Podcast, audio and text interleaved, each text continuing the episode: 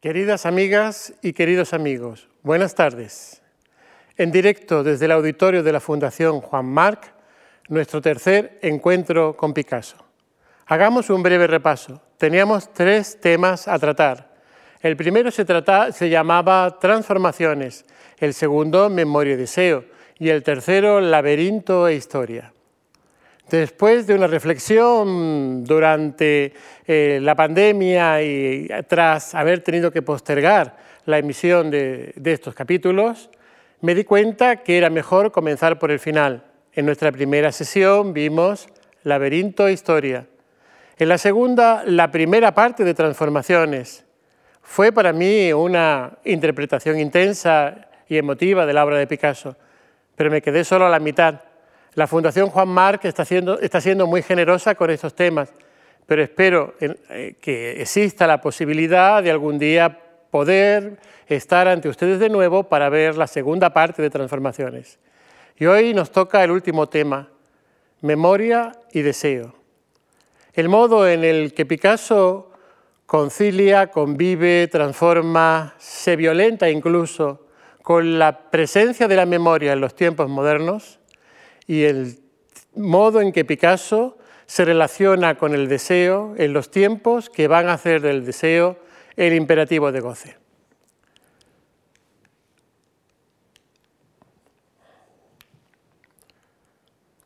Al terminar la sesión del otro día, alguien a quien tengo mucho aprecio me recordó, ¿y dónde has dejado las meninas tras hablar de la mirada en Picasso? Digo, se quedó ahí, ¿verdad? Esperando un minuto más de tiempo. Y me parece bien comenzar hoy por este punto. Le Demoiselle d'Avignon, las hilanderas y las meninas, la cortina que se descorre, la mirada que miramos pero que nos mira, la idea de la representación del mundo como teatro, el cuadro dentro del cuadro, la mirada que devuelve el reconocimiento del deseo. La relación cultural entre Picasso y Velázquez es todo un eje del que partir al reencuentro de una obra decisiva o una obra que centra aquello que queremos contar. Esta obra, realizada en 1925 en Juan Le Pen, en la costa azul francesa, a ella volveremos de inmediato. Porque antes de hablar de esta obra necesito hacer un pequeño recorrido por otra historia. Es una historia que ya he podido contar en los últimos tiempos en algunos lugares, en un congreso sobre Picasso e Historia, en el doctorado Picasso de la Universidad de Barcelona y el Museo Picasso de Barcelona, pero que sin embargo necesito repetir hoy. Antes, cuando las conferencias o cuando las charlas no se grababan, eh, los conferenciantes podían ¿verdad? repetir eh, aquello que decían de un lugar a otro, como eh, las antiguas compañías de comedias. Hoy todo queda registrado y repetir pues parece que tiene algo que no está bien del todo con respecto al público.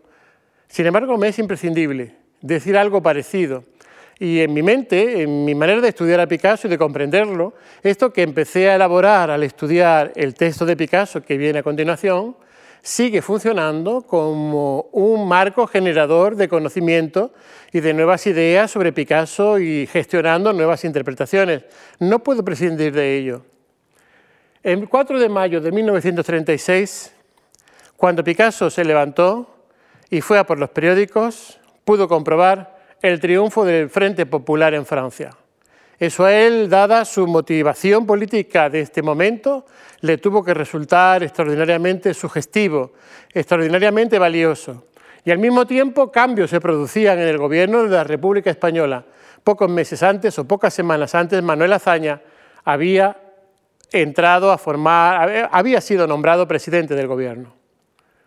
Precisamente este 4 de mayo de 1936, Picasso escribió un texto, un texto que comienza diciendo par lambeaux, yo lo, traduciría por en jirones o en pedazos, ¿verdad? La escritura de Picasso es un fenómeno eh, realmente singular, un fenómeno cada vez más valorado. Antes se pensaba que Picasso escribió porque le faltó inspiración plástica, pero no estamos ya en esa tesitura, estamos en que la escritura de Picasso es una parte mayor de su obra. pero es una parte de su obra que surge en un momento determinado, que surge en un momento histórico en el que él necesita recuperar su relación vernacular con su origen y necesita ordenar de un modo verbal como ser parlante, que en definitiva es su relación con el mundo, con los objetos y con lo cambiante de su realidad vital. Y en este texto Parlambo nos encontramos que no por primera vez, porque ya en el proceso creativo de Le Demoiselle d'Avignon, Picasso escribiría la palabra Málaga varias veces. Pues nos encontramos que en este año de 1936, poco antes de que en España estallara la guerra civil, y en estas circunstancias políticas precisas, Picasso vuelve a escribir la palabra Málaga y vuelve a vérselas con un reencuentro con lo que él considera que es su verdadero origen. Es un momento crucial para Picasso. Picasso se ha convertido ya en el mito Picasso, se está convirtiendo en ese momento en el mito Picasso. Se realizan grandes exposiciones monográficas sobre Picasso en el mundo. ¿eh? Eh, en el fondo ya vimos el otro día que la exposición hubimos de y arte abstracto de Alfred Barr en el MoMA fue en realidad una exposición dedicada a Picasso. Las grandes revistas les dedican monográficos. Se empieza a catalogar su obra. Picasso es un hombre de cincuenta y tantos años y ve cómo su obra se cataloga en vida. Quizás fue el primer artista moderno al que le ocurrió esto. Sin embargo, el mundo en que ocurre esto es un mundo en que con la deriva de la Unión Soviética por un lado y el ascenso del fascismo por otro, ve cómo se conculcan las ideas del arte moderno y la propia idea de la cultura europea tal como estaba pensada. El propio Alfred Barr, en un momento determinado de su exposición en el MoMA, tan trascendente que aquí en esta casa, en la Fundación Marc, hemos tenido la ocasión de, de, volver a analizar, pues llega a decir que él hace esta exposición para coger el relevo del arte moderno en Europa que se encuentra conculcado por los fariseos de la política. Es un momento en el que, sin embargo, para Picasso, como contrapartida, pero también como cambio vital decisivo, su relación con su madre se identifica. Miren cómo es la madre de Picasso. Encuentro un extraordinario parecido entre su madre y él eh, en un momento determinado de la vida de ambos, ¿no? como es un parecido en espejo que dice mucho de la vida de Picasso y lo que Picasso es. Es el reencuentro de Picasso también con España, realiza numerosos viajes a España, asiste a numerosas corridas de toros, visita frecuentemente Barcelona y en Barcelona se le organiza el primer homenaje nacional, aunque sea desde la iniciativa privada, que se organiza a Picasso desde que se marchó de España para vivir en París.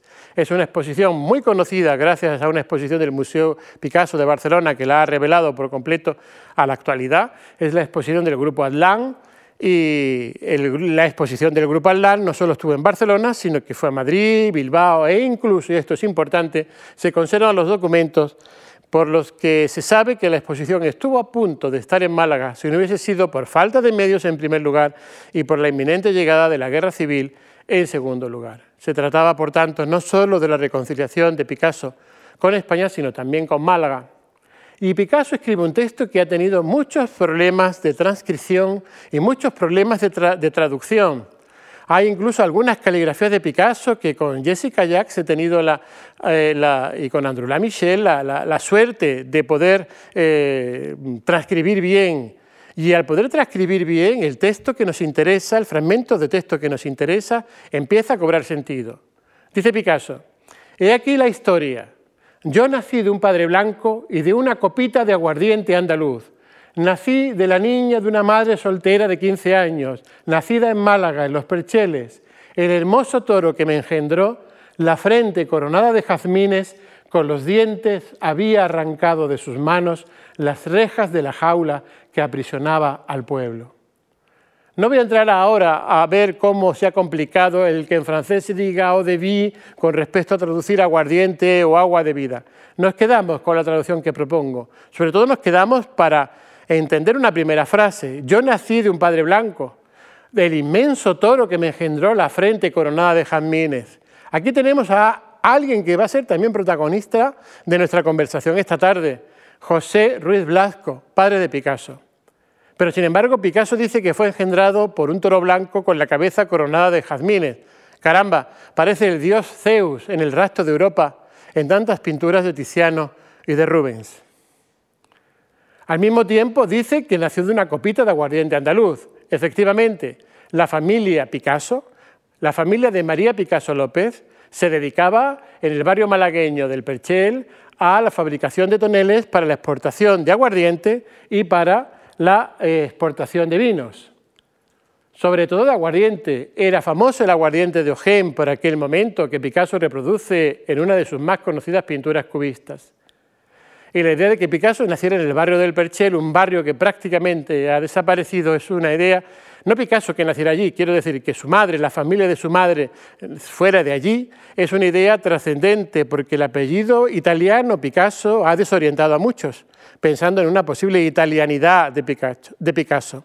Picasso se había la familia Picasso se había acomodado por completo a la vida malagueña y vivía en un barrio que era señalado por la novela costumbrista del siglo XIX como prototipo de barrio popular andaluz, donde tuvieron origen el flamenco, determinados bailes y determinadas tradiciones y costumbres populares hoy en día muy conocidas. Lamentablemente la destrucción del barrio, muy recientemente en realidad, nos ha impedido conocerlo bien. El barrio de los Percheles incluso se enfrentaba al barrio de la Merced, el barrio de la Victoria, donde estaba la plaza de la Merced donde Picasso vivía, porque la casa donde el padre de Picasso se fue a vivir, aunque estuviera rodeada de conventos y de iglesias, era una casa de voluntad pequeño burguesa, mientras que los Percheles mantenían su vinculación con la cultura popular. Y este hecho de vincular la familia de su madre la abuela de Picasso, sus tías, vivieron con Picasso en la Plaza de la Merced durante mucho tiempo, hicieron que Picasso mitificara los percheles y por lo tanto la relación con la cultura popular que podía tener su arte, mientras que la relación de Picasso con su padre era la relación con la enseñanza académica. Pero la última frase hay que entenderla del siguiente modo. Hay algo que une a la Plaza de la Merced y al barrio del Perchel, que es la relación con el general Torrijos, el héroe liberal español, que en el Museo del Prado podemos ver el famoso cuadro de Gisbert, ¿verdad? que murió precisamente en playas cercanas al barrio del Perchel o en el interior de, la playa, pero cercano a la playa, en el barrio del Perchel, y cuyo monumento muy rápidamente se levantó en la plaza de la Merced y Picasso, desde la ventana de su casa, pudo observar cuando era niño. Por lo tanto, también su primera huella vernacular quedó marcada por este hecho político de trascendencia que vinculaba a Picasso a la causa liberal y democrática. Pero claro, en toda esta historia más sorprendente es que Picasso parezca que renuncia a la génesis paterna como principio. No existe una forclusión de la figura del padre en Picasso. El significante del padre está claro en Picasso. Lo que existe es una compleja relación dialéctica con la figura del padre, que al cabo Picasso prefiere decir que él es hijo del dios Zeus, no le faltaba vanidad a Picasso al decir esto, ¿verdad? Pero en fin, está queriendo decir que para él la mitología y la vida se unen. Lo mitológico es la vida misma y la vida cotidiana puede ser interpretada como mitología. Y él proviene de este rapto semidivino que le dio el don de la pintura y el don del arte con el que crear. Pero al decir que es hijo de una mujer de los percheles y del dios Zeus con la corona, con la cabeza coronada de jazmines, el bello toro blanco, Picasso nos está diciendo de sí mismo que él es el Minotauro. Y esto es lo que quiere delimitar en este preciso punto. Identificarse con el Minotauro es identificarse con alguien eh, que en los años 30, con un personaje, con una entidad, con un símbolo, con un signo cultural, que en los años 30 cobró una especial relevancia a través de la propia revista Minotaur, que editó Albert Esquira. Cuando Esquira editó su revista, probablemente quería hacer una revista de lujo, pero los surrealistas rápidamente la coparon y convocaron desde ella algo que estaba latente en la evolución del movimiento surrealista lo que podríamos denominar la crisis del pensamiento ilustrado, la crisis de la confianza en el buen salvaje y la voluntad o la situación de reencuentro de la naturaleza humana con aquello que tiene de parte animal, de parte desaforada. Es verdad que Picasso poetiza en todo momento la figura del Minotauro. Es verdad que nos hace caer en la trampa de llegar a ser solidarios con la parte monstruosa que el Minotauro posee la larga secuencia de sus grabados a los que se entrega con una, diríamos, con una voluntad de trabajo decidida y, con una reiteración del tema eh, que dura en él varios años, lo cual nunca es normal que un tema en Picasso dure varios años, nos quiere decir que existe una identificación personal profunda entre Picasso y, Minotauro, y el Minotauro. Tanto es así que creo que la figura del Minotauro en Picasso trasciende y trasciende al fenómeno de su vinculación con lo vernacular. Tomemos una estampa como la Minotauromaquia, una de las más famosas de Picasso en la serie del tema de la que realizó Picasso, varias versiones, siete versiones, llegando a tener una coloreada. La composición es eh, el trabajo, diríamos, hecho al agua fuerte y con buril es prodigioso, las luces, las sombras, el trabajo técnico de Picasso siempre ha sido elogiado, ¿verdad? Pero la composición iconográfica y su consiguiente lectura iconológica también ha sido objeto de numerosas reflexiones, sin que se pueda llegar nunca a una conclusión, porque Picasso no es un pintor del siglo XVI que trabaje con un código cerrado. Picasso trabaja con un código abierto y por lo tanto la mayor parte de sus significados van a ser significados flotantes. Pero tenemos que, estando al fondo del mar, que puede ser el mar de Creta, que puede ser el mar de una isla mediterránea o de cualquier punto de la costa mediterránea, dos muchachas con una paloma asisten desde un óculo o una pequeña ventana abierta a cómo irrumpe la mujer torero con el sable en mano sobre el caballo, perseguidos por el Minotauro que se sostiene su propia cabeza, mientras que una niña con un ramo de flores y una vela intenta iluminar la escena y un personaje barbado huye. Picasso le dijo una vez a Brassai, todos los hombres barbados que hay en mis composiciones son mi padre, y estaban hablando en torno a este tema. Picasso sabemos por muchas fotografías, por su propia biografía y por el, diríamos, por el por el grabado que hemos visto en primer lugar, que se identificaba a sí mismo con la figura del Minotauro. La presencia de la obra del padre de Picasso, la referencia originaria está en la representación de las niñas con las palomas. El parecido entre el padre de Picasso, el que conocemos en esta fotografía, de aproximadamente 1880 y algo, y el personaje que sube la escalera y por lo tanto huye, es evidente. La presencia de la escalera como símbolo, que en toda la tradición bíblica es muy importante, aquí adquiere la pintura contemporánea, piensen en las escaleras de Miró, ¿verdad? Una nueva simbología de cambio de mundo, de cambio de territorio. Y el propio Picasso sabemos que incluso en la vejez le gustaba disfrazarse de Minotauro. Por lo tanto, hay algo en la Minotauromaquia y en, y en toda la, la saga del Minotauro que remite al punto originario de Picasso. Podríamos decir a su familia, podríamos decir a su lengua materna, podríamos decir a su posición vernacular o a su búsqueda vernacular. Da lo mismo, no quiero mm, exagerar ninguno de los conceptos en este punto. Simplemente quiero decir que por lengua materna no voy a entender un idioma, sino el conjunto de los significantes que el ser hablante recibe en el momento de su crianza y que luego a lo largo de su vida ha de convertir en significados. Por eso, viva en la ciudad que viva, hable el idioma que hable, la lengua materna son ese conjunto de significantes que siempre tendrán que desarrollarse. Y si tenemos en cuenta que en esta escena aparece el padre de Picasso, si se acepta la interpretación de que esta figura del hombre barbado, tal como Picasso le dijo a Brassai, era la figura de su padre, tenemos que se está refiriendo con la Minotauromactia a su propio origen. Y no es extraño que un psicoanalista como Schneider Adams haya analizado continuamente la imagen de la mujer torero que aparece en el cuadro, que aparece, perdón, en el grabado, como una representación de la escena primordial. La escena primordial es esa escena en la cual todos y cada uno de nosotros, en un momento de nuestra vida, pensamos cómo, hemos sido, cómo y cuándo hemos sido concebidos.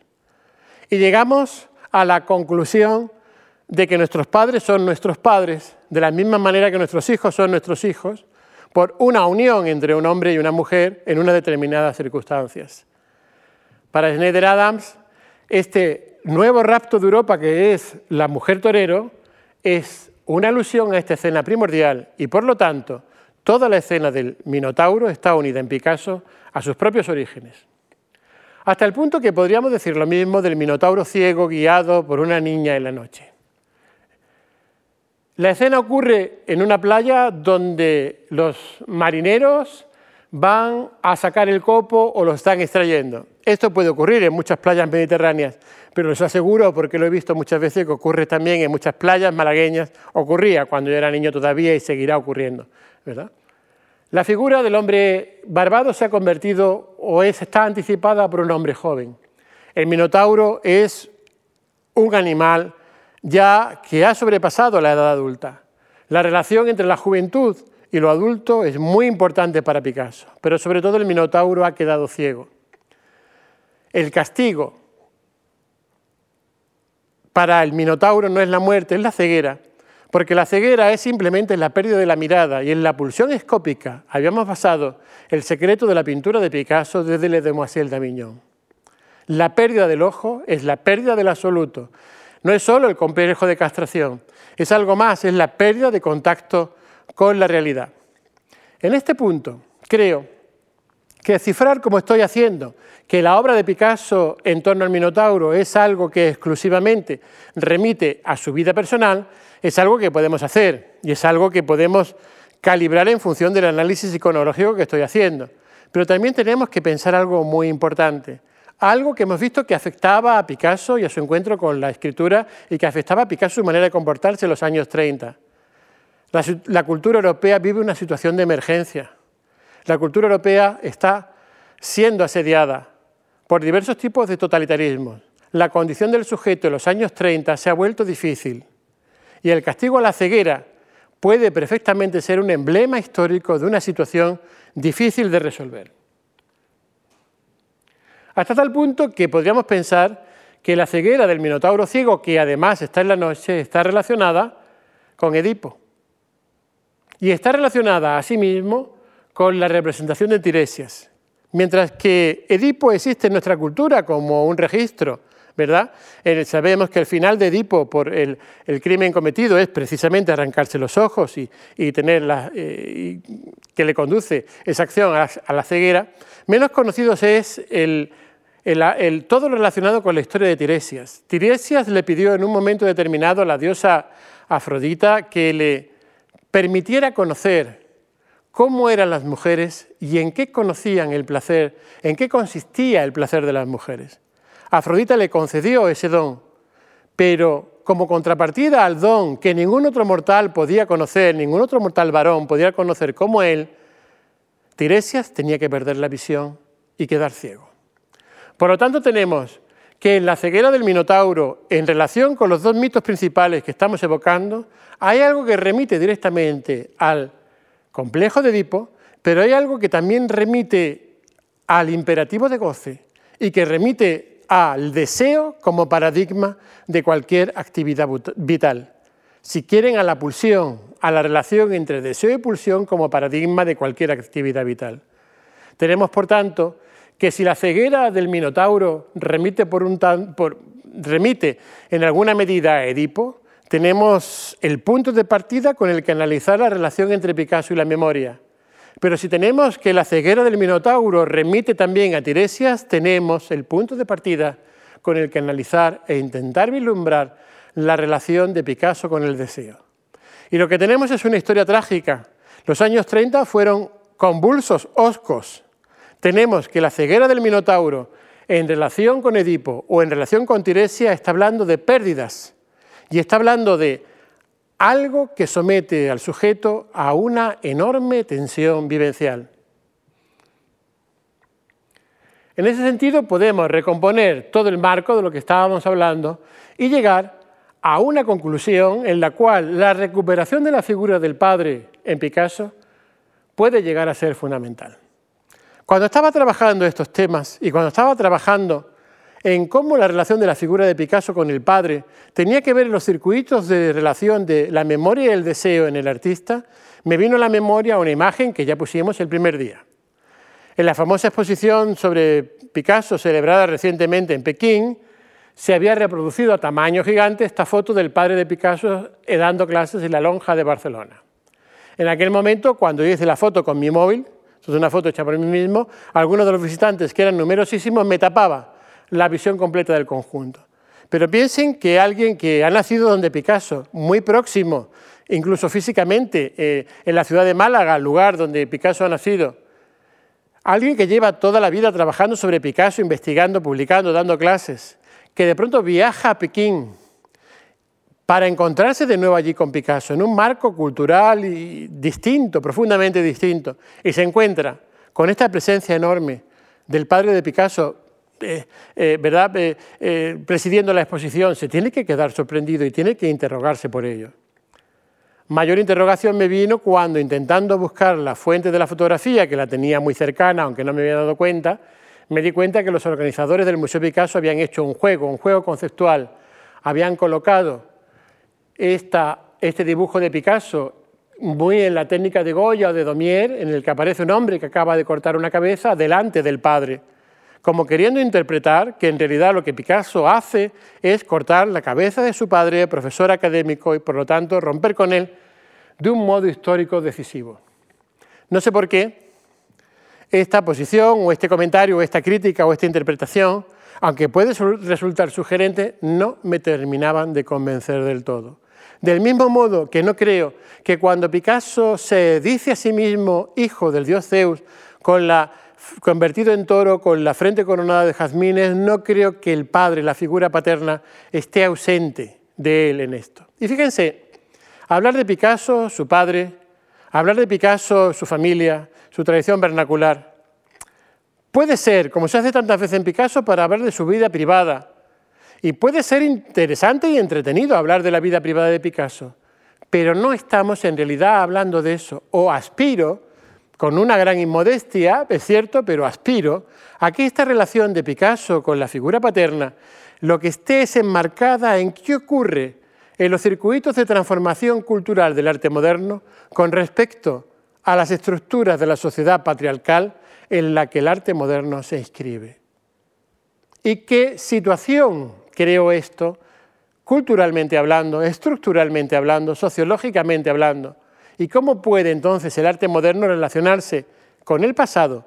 ¿Y cómo puede intentar conquistar el futuro si es que rechaza el pasado como se supone que está haciendo? Aunque ya vemos que en Picasso la situación es distinta. Aquí tienen la foto. Vean el porte del padre de Picasso. Era un hombre alto, Picasso era bajo. Era un hombre con mucho pelo, Picasso se quedó calvo. Era un hombre sumamente elegante, Picasso era más bien cotidiano y algo desastre. Era un hombre contenido en sus gestos, Picasso era expansivo, eran muy distintos, ambos. Y sin embargo, en un momento determinado, surgió la conexión. Al ver en la foto del padre de Picasso eh, enseñando en la lonja los yesos, los brazos, los bustos, las reproducciones con las que enseñaba a sus alumnos en clase de dibujo, me acordé de inmediato de esta otra obra del año 1925, en la que una cabeza de yeso parece presidir la composición, junto con dos brazos de yesos cortados o dos brazos de yeso fragmentados, tal como se enseñaba en las academias antiguas para aprender a pintar y a dibujar. Tenemos que conservamos de la época de Picasso en La Coruña sus primeros estudios como eh, eh, el dibujante y vemos que guardan una relación directa con aquello que su padre está enseñando en la lonja. Luego, para Picasso, la relación con su padre y con los estudios académicos está centrada en este tipo de composiciones.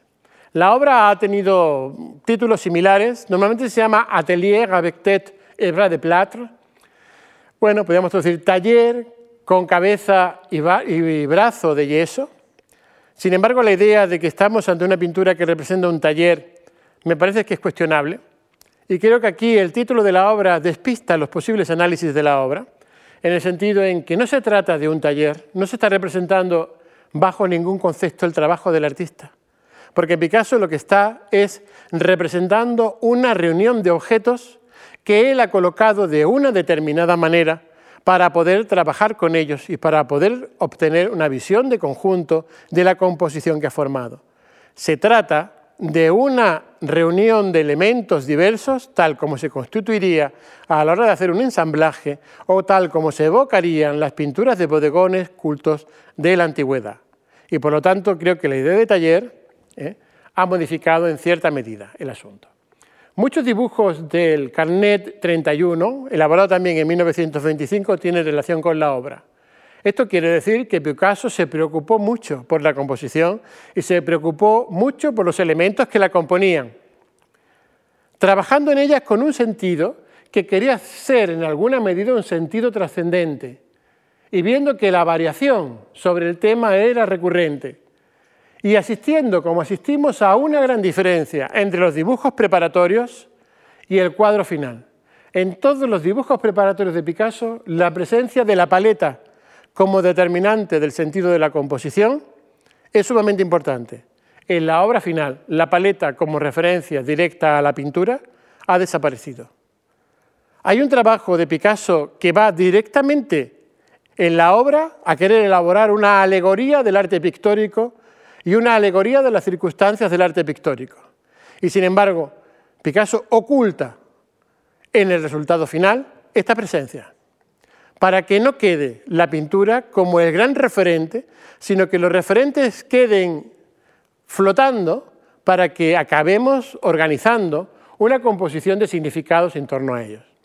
Evidentemente, la obra, al ser del verano de 1925, se une con otras obras eh, de Picasso en la misma fecha. Es habitual que los historiadores ordenen la obra de Picasso según los lugares en los que el artista está. Al haber sido el artista alguien realmente móvil, eh, al haber hecho sobre todo en los años 20 del viaje una constante en su obra, bueno, pues se puede porque la mayor parte de las obras están delimitadas a saber dónde se produjeron, pero al mismo tiempo se crean a veces sensaciones falsas de diversidad.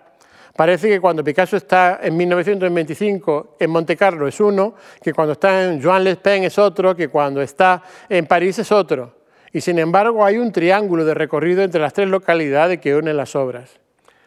Hay algo que une este taller o esta composición con cabeza de yeso a la obra que inicia todo el periodo y que inicia todo un momento de la historia de la pintura y, de, la historia de la pintura europea, del movimiento moderno y de la obra de Picasso. La danza, hoy en la Tate Modern, la figura en sombra, el poder de la sombra, el perfil en sombra que aparece de manera sorpresiva y que lo vemos que se une a la cabeza de yeso, dan, sin que ninguna luz que exista en la obra proyecte dicha sombra y sin que dicha sombra sea reconocible, en principio, en relación con la figura de la que parece proyectarse.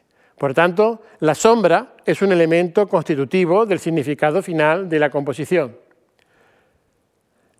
Que la obra ocurra en un interior es algo que ha preocupado recientemente a T.G. Clark y a otros analistas, la relación de Picasso entre el interior y el exterior, sobre todo porque en la danza se abre el balcón, pero el exterior es oclusivo, no lleva a ninguna parte. Es una apertura que acaba en cerrazón, en una contradicción de valores que al espectador le es difícil de entender y que crea un cierto sentido de desasosiego al contemplar la obra. Aquí lo que tenemos es la presencia del cuadro dentro del cuadro. Picasso coloca en la parte superior, como ven, una arquitectura que no sabemos si es una arquitectura real, es una arquitectura fingida, que no sabemos si es una apertura al exterior de la composición o es un cuadro dentro del cuadro que finge esa apertura al exterior. Al mismo tiempo, la obra se relaciona con otra obra de 1925, difícil de ver, La escultora, en la que la sombra se entiende que es una proyección de nuevo de la figura. Y sin embargo, observen que la sombra proyectada en el cuadro no tiene nada que ver con la fisonomía del rostro femenino. Y observen además cómo la sombra no es, es, además de ser ella misma, algo que envuelve el cuerpo de la figura femenina y que la hace, ¿verdad?, acercarse que nunca a trabajar, tal como se dice, en el busto que hay sobre el podio que tiene delante de ella.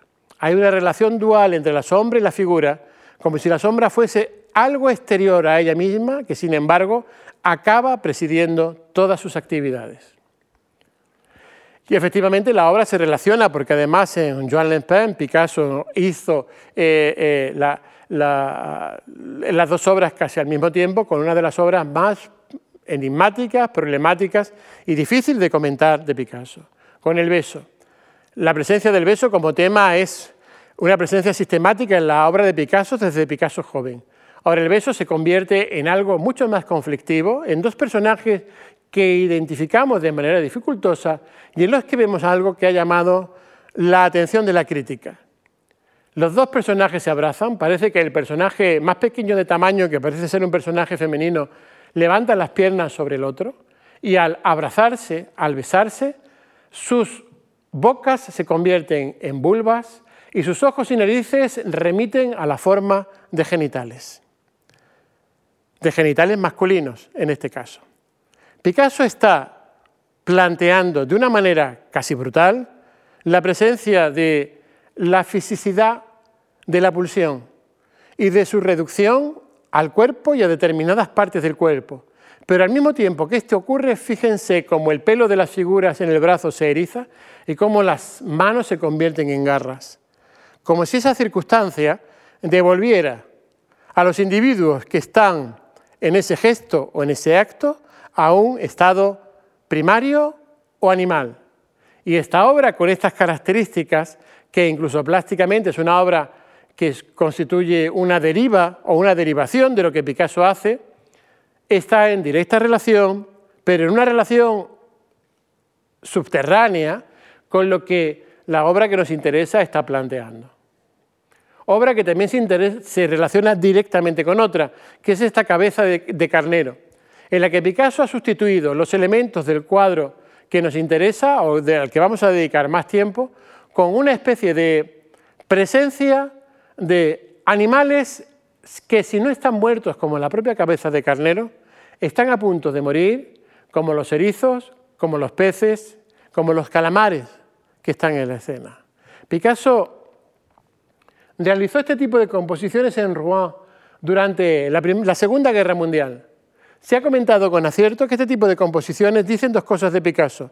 Una, que él tenía medios para escaparse de París y ir a buscar pescado fresco y pescado de calidad con el que comer y por lo tanto vivir una situación de privilegio.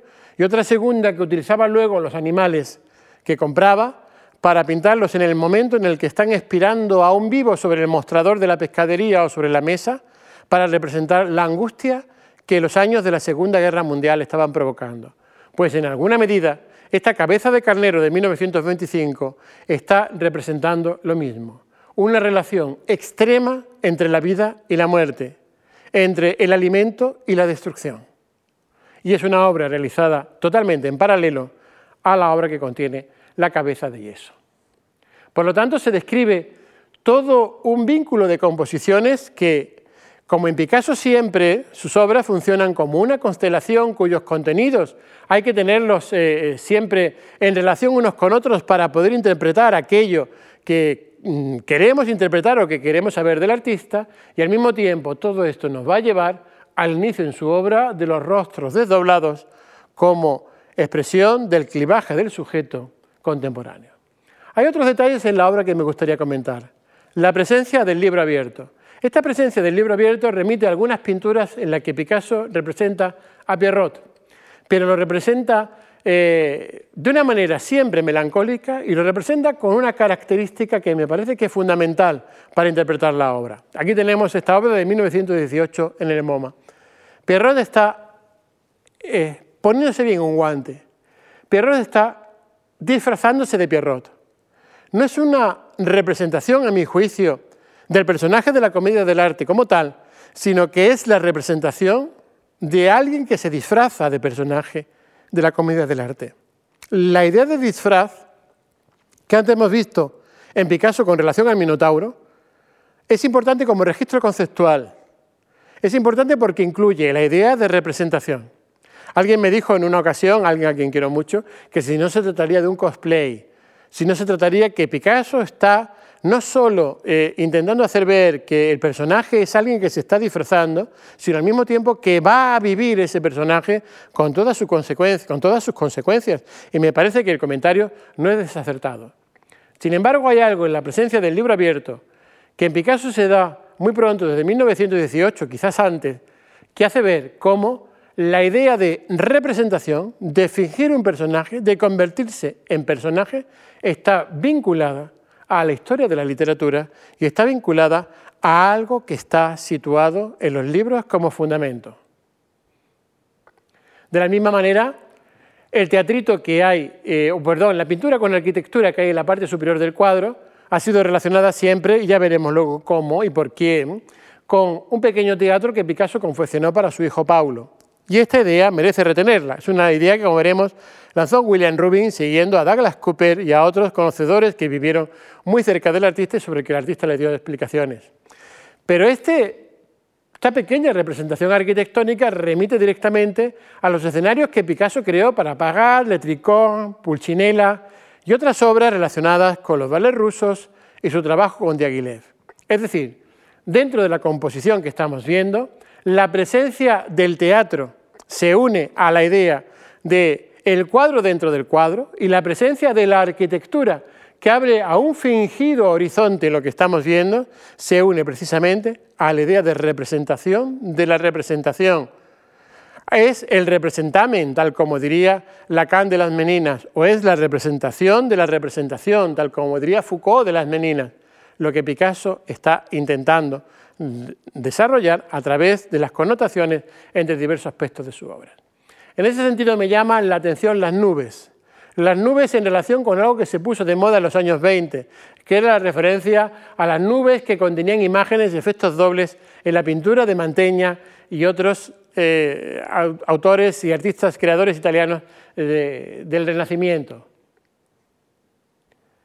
Que las nubes tengan una presencia y una categoría de personaje y que las nubes tengan la capacidad además de estar en el interior y en el exterior de la arquitectura, es algo que sin embargo no pertenece solo al imaginario de Picasso, sino que ya desarrolló Juan Gris en 1921 y que reproduciría Magritte en 1938.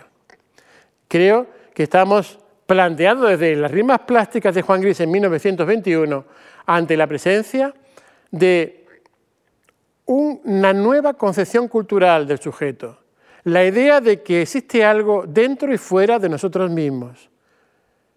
Quizás en el pasado, antes de este momento, los sujetos pensaban que aquello que tenían en su interior permanecía en su interior y que aquello que estaba en el exterior era siempre el exterior. Se planteaba una división teórica entre el mundo exterior a la conciencia y el mundo de la propia conciencia unido a la subconsciencia. Sin embargo, en el mundo moderno se empieza a tener presente que tal situación no existe. La relación entre lo subconsciente, lo consciente y el exterior es fluida y es constante. Algo que está fuera acaba estando dentro y acaba estando en nuestra subconsciencia y nuestra propia subconsciencia, a través de los gestos, a través de nuestras actuaciones, se proyecta al exterior en nuestra comunicación con los demás. Esto sirve además para saber que entre la naturaleza y la cultura no existe una separación tan clara como la edad del humanismo quiso plantear, sino que la naturaleza a veces invade el espacio de la cultura. Lo que es público invade el espacio de lo privado. Y es lo que las tres pinturas se están manifestando al mismo tiempo. Con lo cual tenemos algo que es importante. Hablamos de la vida de Picasso, hablamos de la relación de Picasso con la figura paterna.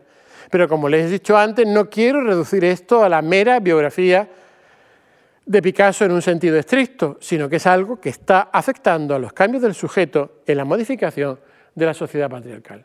Aquí tienen lo que le comentaba de las nubes que vienen al interior y al exterior. Pero al mismo tiempo hay un último factor en esta descripción de la obra que es sorprendente. Sabemos que Juan Gris, Lichis, Le Corbusier eh, y otros muchos pintores cubistas que actuaron sobre todo en los años de la Primera Guerra Mundial pertenecieron a la masonería y que estaban relacionados con el Gran Oriente de Francia. Eh, no sabemos lo mismo de Picasso, no tenemos este dato. Sin embargo, la presencia en esta obra del ojo y de la escuadra de una manera tan destacada y tan relacionada en el ojo frontal de la escultura que mira hacia el frente, ¿verdad? Y en la escuadra que se relaciona con él, nos abre una perspectiva todavía ignorada de Picasso, pero que puede dar muchas circunstancias o muchos conocimientos acerca del artista. Algo más podríamos decir de la propia cabeza de yeso que nos interesa. Palau desde un primer momento relaciona esta cabeza de yeso con la figura de Séneca y reproduce unos dibujos de Séneca que hace Picasso de tono naturalista en estos momentos. El dibujo de Picasso de Séneca no se parece en nada a lo que luego la cabeza de yeso es. Sin embargo, si buscamos cabezas de yeso de, de Séneca o representaciones estatuarias antiguas de Séneca en busto, nos damos cuenta que hay algo en el pelo, en el gesto, en la actitud que parece poder estar inscrito en la escultura y en el busto que, vemos. incluso hay algo, ¿verdad?, eh, eh, en la mirada de Séneca que en el ojo penetrante de algunas de las esculturas que se reproducen del, filósofo cordobés, romano, eh, que pudiera estar recogido en la cabeza y eso de Picasso. La relación con la oratoria, el de la dedicación a la educación, el vivir acusado de falsedades, el ser condenado a muerte por su propio pupilo Nerón. Son cosas que marcaron la vida de Séneca junto con su suicidio y sobre todo una máxima senequista que ha sido identificada como el compendio de su filosofía. Errare humanum es. Equivocarse es humano. Una comprensión hacia la propia equivocación que origina toda una nueva conciencia en torno al individuo y a sus relaciones sociales. Como saben ustedes, Séneca era de Córdoba y como saben, la familia paterna de Picasso era también eh, cordobesa. Estos son datos que pongo encima de la mesa sin querer sacar conclusiones apresuradas de ninguno de ellos. Y también la mayor parte de la filosofía senequista relacionada con el pensamiento estoico se ofrece en la obra de Séneca a través de la relación del filósofo cordobés y del pedagogo cordobés con el teatro. Teatro que aparece también presente en la obra de Picasso. Todo lo que podamos decir sobre esta cabeza de yeso está, para algunos de nosotros, modificado por lo que dijo Dalí de ella. Una vez sabido lo que dijo Dalí de ella, que hoy en día es muy famoso, recordemos eh, la exposición que, se hizo en Caixa Forum aquí, ¿no? y que el comisario Juan José la Huerta sobre la relación Lorca-Dalí, la cantidad de libros que se han escrito sobre el asunto. Pues en un determinado momento, bien a través de su supuesta visita a Picasso en el año 26, visita a Picasso que yo en algunos escritos me he permitido dudar de que realmente existiera, bien porque la obra de Picasso que estamos comentando se reprodujo en numerosas revistas de la época como L'Art de Aujourd'hui, eh, Dalí, eh, en, un anticipo de lo que sería en la mirada paranoico-crítica, es decir, mirar a algo y ver no lo que eso de suyo contiene, sino algo que de mi interior se proyecta y que me revela un conocimiento otro de lo que estoy viendo, ¿eh? y que puede ser también revelador para los demás, desde esa conciencia paranoica crítica, da alivio que la cabeza de yeso de Picasso continúe en su silueta algo que podría ser su propia imagen e incluso, como veremos más tarde, la imagen de García Lorca. Y sin embargo, en un proceso paranoico crítico parecido al de Dalí, en un momento determinado, cuando trabajaba en estos temas y sin que tenga ningún fundamento, para poder afirmarlo, pero planteado aquí como una sugerencia, no sé si se dan cuenta que si vemos las orejas, la, parte de arriba del cráneo del padre de Picasso, la forma del mentón, recuerdan bastantes a la proyección en sombra que hay en el cuadro.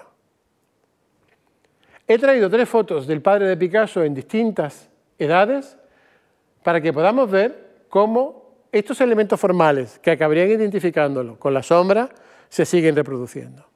Por lo tanto, podríamos tener que si la cabeza de yeso es una alusión a Séneca, esto todo son especulaciones. Sé que me estoy moviendo en un terreno muy especulativo, pero si no especulamos no llegamos a ninguna parte. Yo lo que le pido por favor es que acepten estas especulaciones como un juego intelectual del que, del que algo podremos sacar para conocer mejor a Picasso, para conocer el arte moderno, mejor el arte moderno y para conocernos mejor a nosotros mismos. Pero tenemos entonces que si la sombra reproducida en el cuadro tiene la misma fisonomía que el contorno de la cabeza del padre de Picasso y que la figura de Séneca remite a Córdoba, de donde era originaria parte de la familia del padre, estamos que en la obra la relación con la figura paterna es algo que está patente no solo por los moldes de yeso, sino está patente en un sentido aún mucho más profundo. Desde luego Picasso pudo tener en cuenta muchas obras que hubiese podido ver.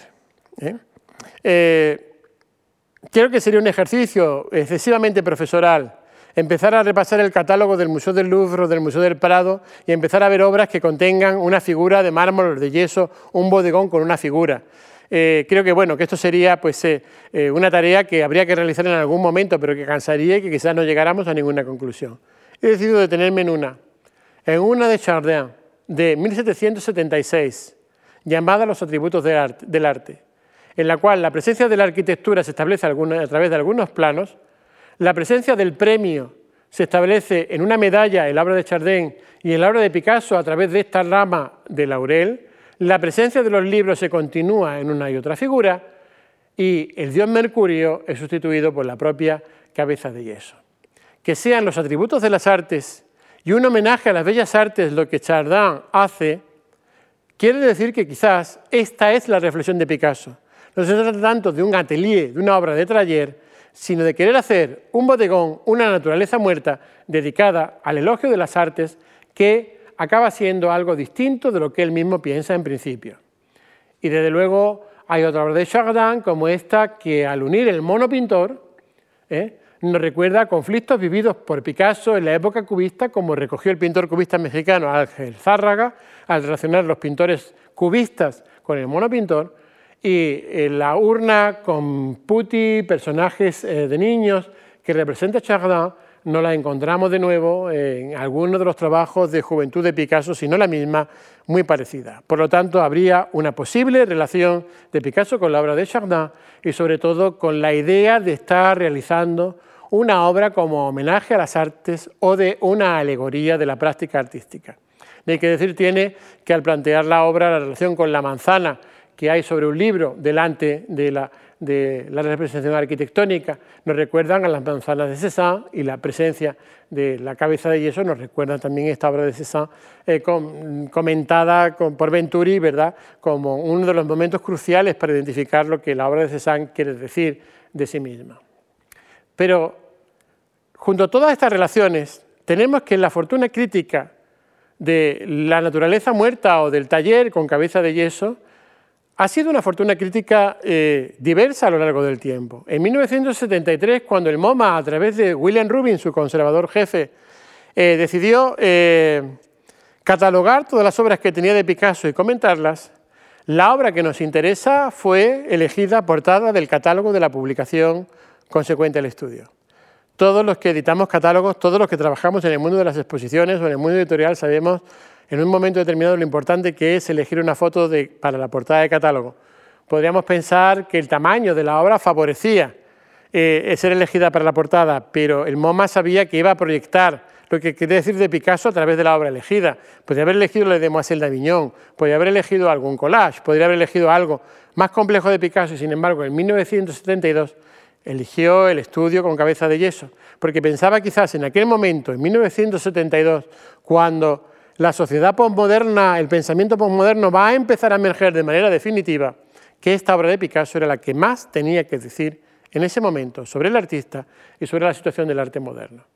Desde luego podríamos entretenernos en leer algunos de los comentarios que hace Rubin sobre la obra de Picasso, como es que es una obra divisoria en la carrera del artista, que su base sigue siendo cubista, pero que todo señala que Picasso camina hacia el surrealismo y que tiene tintes expresionistas, que la mezcla de lo orgánico y lo inorgánico es no algo inusual, sino dice el anillo borroso que provoca que en Picasso nos interese el cuadro. Él es la unión entre lo orgánico y lo inorgánico, entre lo vivo y lo muerto, es aquello que provoca que lo que engendra la poesía del cuadro, dice, y el desplazamiento y la sensación de extrañamiento de los objetos. Ya Rubin utiliza estos criterios de sensación de extrañamiento, Umheimlichte, antes de que Jean Clair aplicara el asunto a la obra de Giorgio de Quirico, parecen ser las claves de la obra. Incluso el neoclasicismo de Picasso, dice Rubin, parece que desaparece con esta obra, ¿verdad? Y que el sueño clásico de Picasso se convierte en algo definitivamente turbulento.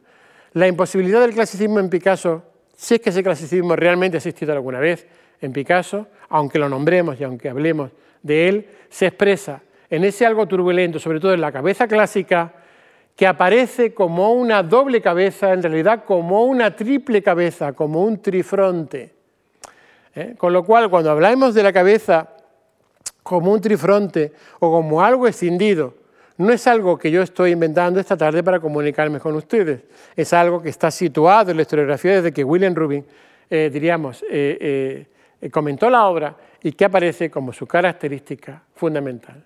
Y lo que es más, Rubin también en un análisis que tiene una cierta dosis de paranoia crítica, acaba relacionando el conjunto de la composición de 1925 con la figura del guerrero muerto de Guernica, estableciendo una relación indisoluble entre ambas obras. Es como si el camino hacia Guernica en Picasso empezara precisamente en esta naturaleza muerta con cabeza de yeso y no en otro lugar.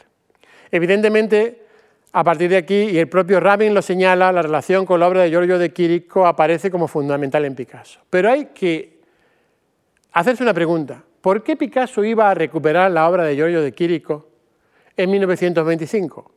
Podemos pensar que porque ambos estaban siendo publicados por la Revolución Surrealista desde diciembre, la revista de la Revolución Surrealista, me refiero, desde finales, desde diciembre de 1924, ya ambos estaban siendo incorporados y releídos del movimiento surrealista. Pero ¿por qué de pronto Picasso rinde un tributo a Giorgio de Quirico? Hay algo aquí que no cuadra, hay algo que no termina de casar. No es Picasso un artista que haga este tipo de gestos. Creo que él elaboró la obra sin pensar que luego el parecido con la obra de Giorgio de Quirico iba a ser planteado con los artistas. Porque también hay una cierta relación de la obra de Picasso con algunas composiciones que Juan Gris realiza en la misma época, un poco antes de Picasso, y en que la metáfora de la música y la presencia del busto con el libro abierto se convierte en fundamental para reflexionar sobre qué, sobre cómo quizás, y en el caso de Juan Gris lo conozco bien, casi también como en el de Picasso, la metáfora musical del arte moderno, es decir, la voluntad de arte puro del arte moderno, siempre estará modificada por la presencia de qué? Por la presencia de la memoria, que el artista moderno que sabe visitar el museo de otra manera va a recuperar, y por la presencia del deseo, que está ejemplificado en la representación del busto que Gris representa y en la idea de una sensualidad que se desarrolla no de una manera evidente, sino a través de la forma curva que Gris, incluso antes que Picasso, va a introducir en la pintura cubista. Pero también encontramos la misma tesitura en Leyé, y en Leyé el busto antiguo está siempre sometido a la atención de la vida moderna. Con lo cual tenemos que esta presencia del el busto de yeso, de la escayola de yeso en la pintura, en su alusión al arte académico y al aprendizaje académico, es algo que está recorriendo el imaginario de los artistas modernos que han tenido una trayectoria ya antes de la Primera Guerra Mundial, que han sobrevivido durante los años 20 y que se encuentran con que el mundo que quisieron transformar efectivamente se está transformando, está ya casi transformándose de una manera imparable, y entonces ellos deciden, no por un efecto de retorno al orden, no por un efecto de detente, del movimiento moderno, sino por un defecto de pura supervivencia emocional, reconsiderar aquello que la memoria les devuelve de su aprendizaje y del pasado. Desde luego, la interpretación de Dalí, antes anunciada, va a ser la más fundamental en la obra, que tiene el dibujo de García Lorca, que también alude a la cabeza de Picasso.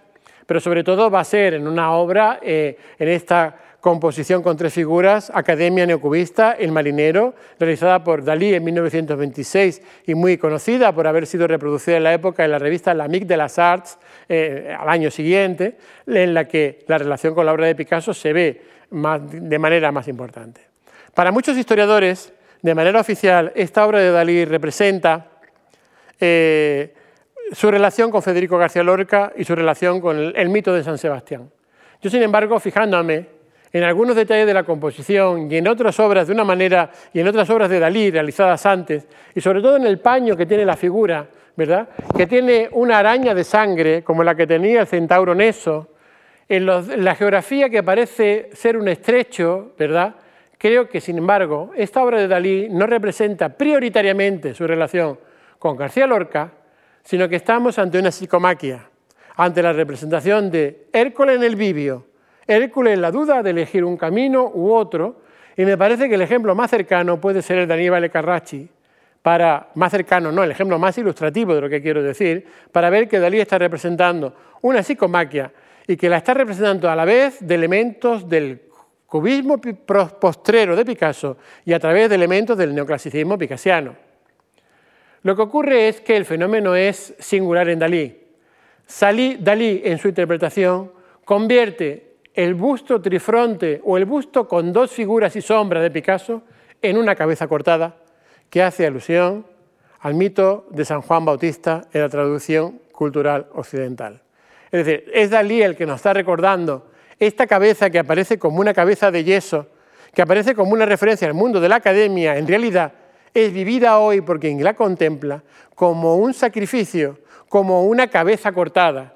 Al mismo tiempo, que el brazo de Hércules, que aparece cortado como un yeso hueco y vacío, es restituido por la Dalí en la propia fisonomía del artista, que al parecer emasculado aparta de él cualquier otra consideración de tipo fisiológico y se concentra en la idea a transmitir.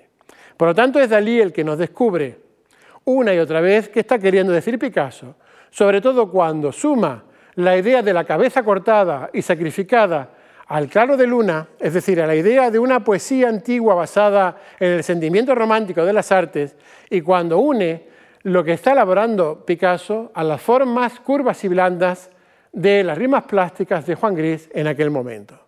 La capacidad de Dalí de unir ambos mundos, de unir ambos mundos nos revela lo que la obra de Picasso dice, obra de Picasso que además podríamos seguir poniendo en parangón con la obra de algunos artistas contemporáneos suyos como la de Man Ray o la de Magritte, en el sentido que esta presencia reiterada, contundente, sistemática de lo antiguo en, la pintura moderna como ejemplo, como metáfora, no es algo que ocurra de una manera eh, anecdótica, es algo que tiene que ver con un mundo que está cambiando y que se está deslizando hacia otras posibilidades. Picasso trabajó intensamente en la composición desde febrero de 1925. Son muchos los bocetos recogidos por Mayen, antes no conocidos, que han ido apareciendo y que están en su catálogo razonado, que nos muestran al artista trabajando desde febrero de 1925 hasta noviembre de 1925 en la composición. Esto quiere decir, como siempre en Picasso y como ya vimos que va a ocurrir en Demoiselle d'Avignon, que no estamos ante un tema que ocupa un momento determinado de la actividad, sino es algo que se sitúa en el imaginario del artista y que tiene antecedentes y consecuentes y que se va uniendo al desarrollo palatino de su obra. Piensen que si la obra que estamos analizando es del verano de 1925, desde febrero Picasso está con el tema y aún habrá repercusiones del tema sumamente singulares y unidos a la figura del rostro escindido hasta noviembre de 1925. Son muchas las obras, y esto lo señala Palau, que son varias las obras de Picasso que se relacionan con esta idea de la presencia de un busto de yeso. Hay una eh, que es de la primavera o de principio de año de 1925, realizada en estilo ingresco. En el carácter decorativo de Picasso parece que es lo primordial a la hora de elaborar la obra. La voluntad de deslizarse desde el lenguaje de formas cubistas a un lenguaje de formas orgánicas. En otra obra del momento, como este que se llama Le Tapis Rouge, parece que Picasso está tomando el interior de la danza para colocar en él una naturaleza muerta de carácter convencional en el que el haber ennegrecido el busto es un rasgo singular, pero en el que sin embargo la tentación decorativa y la metáfora musical parece que son prioritarias. Mientras que en una obra, diríamos, la calma o la pretensión poética parece evidente, en otra, sin embargo, aflora de inmediato la atención. Pero más importante pudiera ser esta otra obra, también de la primavera de 1925, que se llama La lección de dibujo, y en que la mayoría de los conocedores del artista han visto la presencia del niño que está dibujando y la presencia de Paulo, el hijo del artista.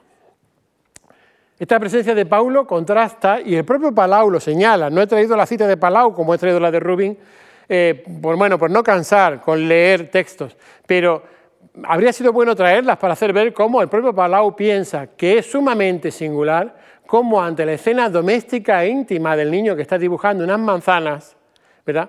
el busto parece que está desfigurándose, descomponiéndose en siluetas diversas y en posibilidades diversas de un sujeto múltiple y escindido, como si mostrara una convulsión que no tiene que ver con la tranquilidad de la escena representada.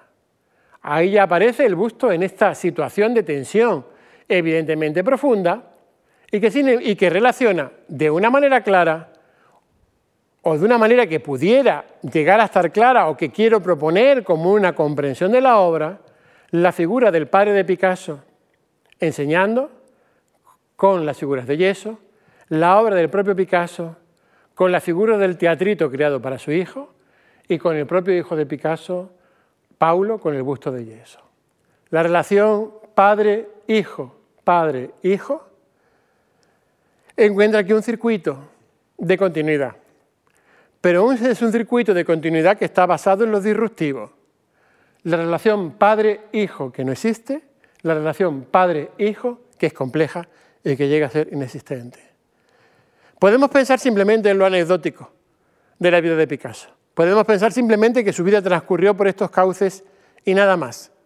Y quedarnos en el dato biográfico, como tantas veces hacemos de datos biográficos de artistas, datos esclarecedores. Sin embargo, creo que lo que hay detrás de esta concatenación de imágenes es la puesta en crisis, mejor dicho, la manifestación de la puesta en crisis de la transmisión paterno-filial como sustento de la sociedad patriarcal. Y que esto es en el fondo lo que Picasso está queriendo decir. En el fondo lo voy a anticipar ya. Cuando mis queridos amigos del Museo Picasso de París piensan que Picasso es el artista que corta la cabeza del padre, ¿verdad? No están viendo la complejidad del fenómeno. No están viendo que el fenómeno es más complejo. Picasso ama a su padre al mismo tiempo que se separa de él o al mismo tiempo que lo rechaza. Esa es la dialéctica de los, de los diyecta membra. Esa es la dialéctica de los miembros desmembrados del cuerpo que vamos a encontrar. Esa es la angustia que Picasso está sufriendo. ¿Cómo querer a alguien que sin embargo ya, o hace mucho tiempo, no me dice nada? Y del que sin embargo todavía en 1925, cuando hace más de una década que ha desaparecido, cuando yo soy ya uno de los artistas más influyentes del arte moderno, sigo pensando en él. Esta es la complejidad latente. Y esta complejidad latente, en la obra que estamos analizando, en el proceso que estamos viendo, no es una complejidad exclusiva de Picasso. Me temo que es algo que está casi en todos y cada uno de nosotros y que por lo tanto hace que el, arte de Picasso hable más allá de lo que aparentemente está diciendo de una manera superficial. Otras composiciones de la época eh, también se establecen del mismo modo y remiten a las composiciones infantiles y juveniles de Picasso, algunas de manera muy evidente en las que Picasso cita su propia obra de aprendizaje académico en La Coruña, como señaló hace muchos años Brigitte Leal en un estudio sobre el tema. La memoria en Picasso es la memoria de su propia formación. Y sin embargo, ¿verdad? Probablemente en Juan Lespins o en Jean Le Pen, como ustedes quieran decir, Picasso realizó otra composición que nos devuelve al estatuto inicial de la composición que nos interesa. Ahora sí, la paleta aparece pero es una de las composiciones, está en el Museo Reina Sofía en Madrid, más extrañas de Picasso, que podamos imaginar y que podamos ver. Fíjense cómo de pronto el busto blanco se pinta de negro por la acción de unos pinceles que rompen su propio marco de actuación y que no sabemos quién maneja ni cómo son manejados. Ante una paleta que está en una posición imposible de sostener si es que no se apoya en la ventana, cosa que podemos dudar, y que se abre como en una doble imagen de paleta calavera, paleta fauces que van casi a devorar, ¿verdad? En su trabajo, la presencia del busto antiguo, junto con la presencia de las tres manzanas en una, como siempre, aludida, eh, eh, eh, diríamos, permanencia de la obra de Cézanne. Significativamente, en los archivos del Museo Picasso de París, se conserva este negativo sobre cristal, hoy en día difícilmente reproducible, de Picasso sosteniendo un pincel y en relación con la obra que estamos comentando. Y en el mismo cristal se sitúa una foto de su hijo Paulo. La transmisión paternofilial ante el drama y el misterio de por qué la presencia de lo antiguo y del aprendizaje académico se está destruyendo a sí mismo, está desapareciendo, es una constante en todo el momento de, este momento de la obra de Picasso y en toda la producción que estamos analizando y estamos viendo. Y ello nos lleva a plantearnos las cosas de otra manera. El mismo 1925 en el que mm, Picasso realiza el estudio con cabeza de yeso, Sigmund Freud publicó síntoma, angustia e inhibición, o inhibición, síntoma y angustia. Una de sus principales aportaciones a la teoría desarrollada de la neurosis, que va a dar como fundamento posterior eh, el estudio de lo que diríamos es la psicosis en la vida cotidiana. Es un Freud ya maduro, es un Freud de 1925, que revisa su obra anterior. No estoy queriendo decir, por favor no me malinterpreten, que Freud tuviera en cuenta a Picasso, para nada. Y no estoy queriendo decir que Picasso leyera a Freud. Bueno, posiblemente para nada. Estoy queriendo decir, tal como señalara, por ejemplo, en un determinado momento Jean Clair, cuando señaló la relación de los escritos de Freud sobre lo siniestro con la aparición de la pintura de Giorgio de Quirico, que hay un factor cultural que une la producción de Picasso con la producción de Freud. Y que de la misma manera que Picasso está, en el fondo, como estamos viendo sin decirlo, representando la angustia vital del creador a través de una obra que aparentemente representa otra cosa, Freud está intentando analizar cómo la inhibición es la incapacidad del yo para relacionarse con el ello.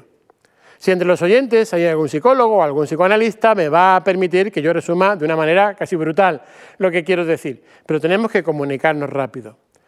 Lo que se está planteando en inhibición, síntoma y angustia es básicamente que el yo moderno considera que tiene derecho a todo y sin embargo, este derecho a todo choca siempre con la máxima del principio del placer. No es posible. El ello, es decir, aquello que nosotros es incontrolado y que nos remite a nuestra naturaleza biológica y vamos a decirlo animal, el minotauro, siempre actúa contra el ello y siempre está en una dialéctica constante que impide, que hace que el ello tome conciencia de que no por aspirar al principio del placer va a obtener la felicidad, sino precisamente todo lo contrario. Que la única manera quizás sea aceptar la castración, aceptar la imposibilidad, aceptar la existencia de un hueco originario de insatisfacción, la imposibilidad de tenerlo todo, de lograrlo todo. ese vacío que nos provoca esa minoría subjetiva frente al mundo, que solo puede ser rellenado con una cosa, con el deseo. Y entonces el deseo no sería algo que tuviese relación exclusivamente con la pulsión o con la vivencia sexual. El deseo sería aquello que hay en nosotros que nos ayuda a vivir y que nos ayuda a reconciliar nuestro yo con su vacío existencial general. Bueno, creo que lo he podido más o menos resumir de una manera rápida y creo que esta coincidencia entre ambos eh, entre Freud y entre Picasso nos abre las puertas para poder identificar qué es más o menos lo que Picasso está de una manera inconsciente queriendo decir con esta obra. Desde luego, en fechas eh, un poco posteriores, Jung empezó a escribir sobre la sombra, haciéndonos ver que la presencia de la sombra personificaba lo que el sujeto no reconoce y que sin embargo una otra vez sale fuera indirectamente y que intenta atraparle motivando que su existencia sea para él una existencia siempre conflictiva.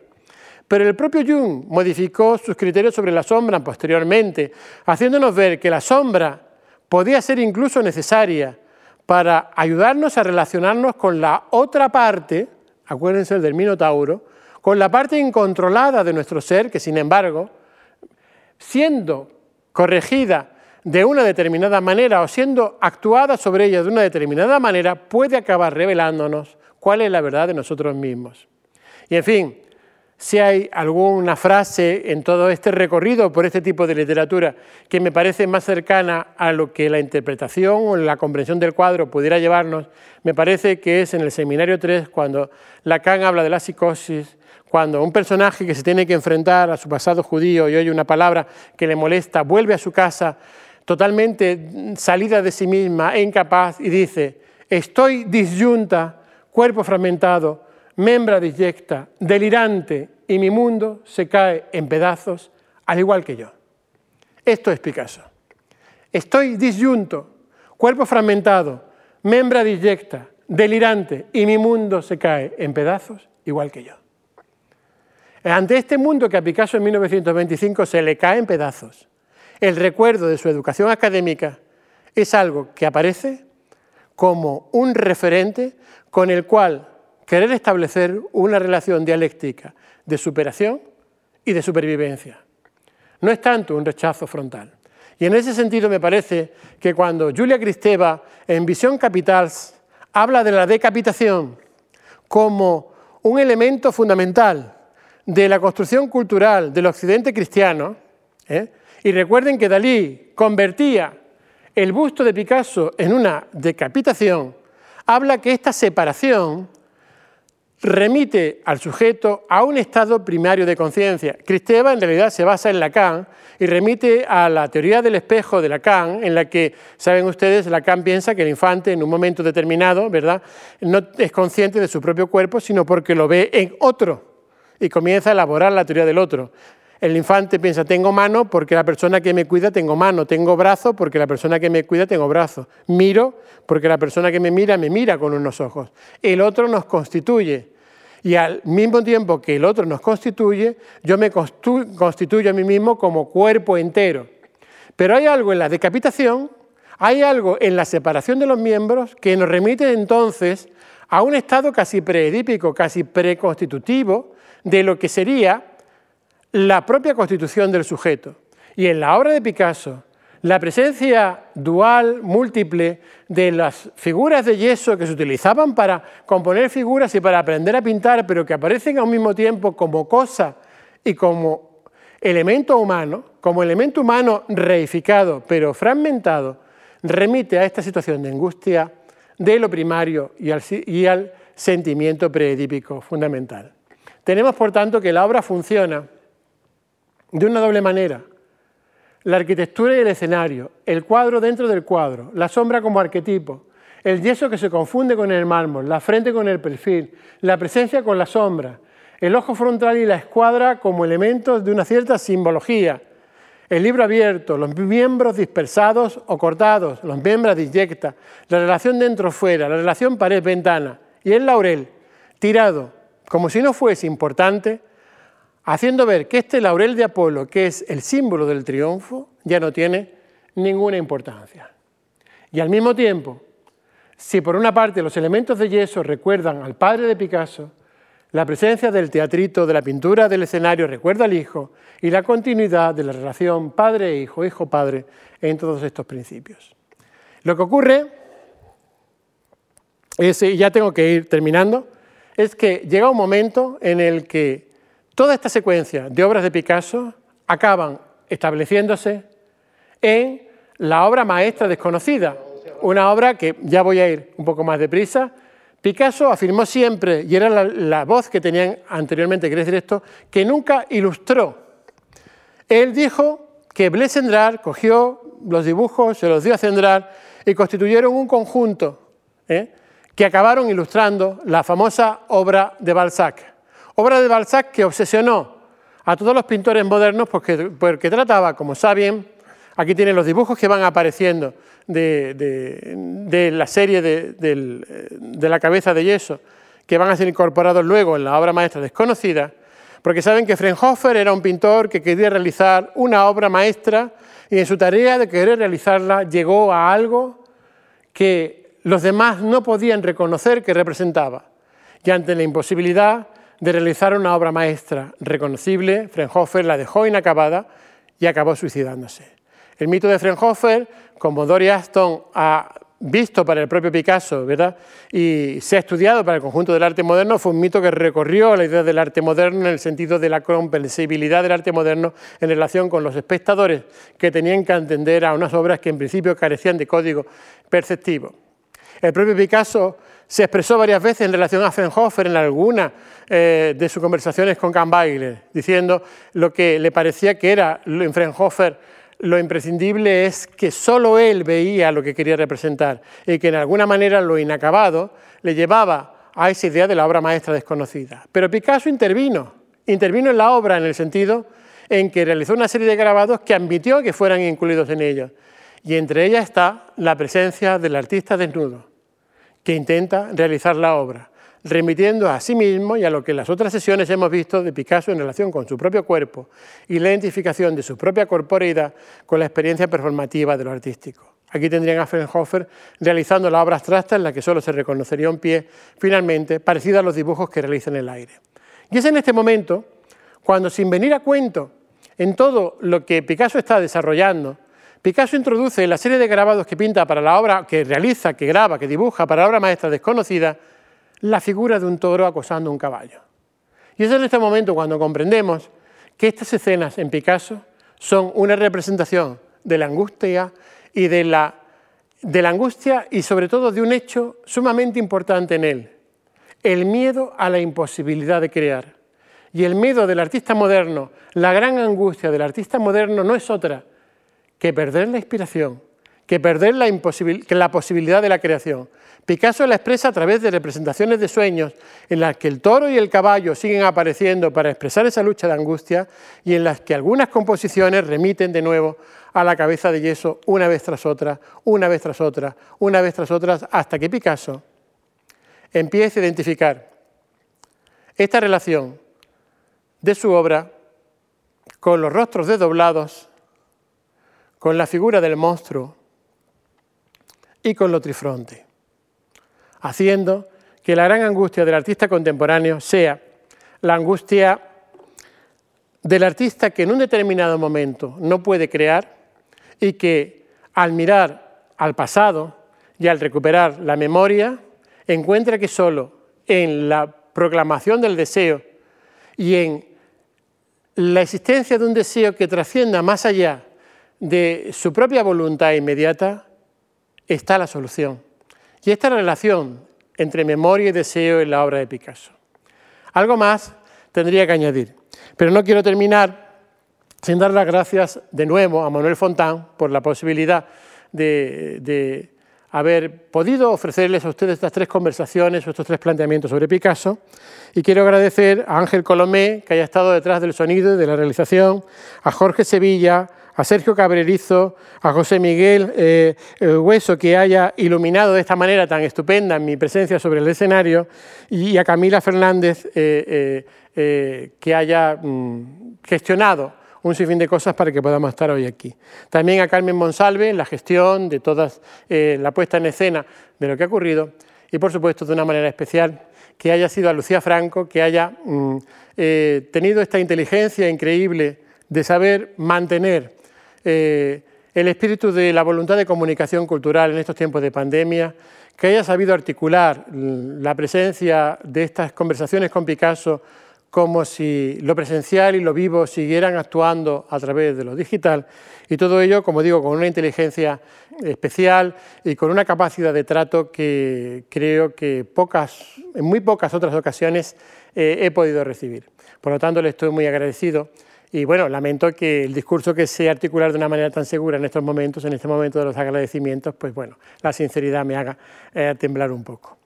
Tenía que ser así, teníamos que terminar con la memoria y el deseo, teníamos que terminar excediendo el tiempo de la conferencia y teníamos que terminar sin terminar, teníamos que dejar la conferencia inacabada. Este es el mito de Fraunhofer. El querer realizar una obra maestra nos lleva quizás a la incomunicación, nos puede llevar quizás a la incomunicación, nos puede llevar quizás a lo inacabado. Eso es en el fondo lo que Picasso, en estudio con cabeza de yeso, quiso representar. Y quiso hacernos ver que en el fondo esa ambición profunda de lograr lo perfecto es un constante juego entre la memoria y el deseo. Muchas gracias.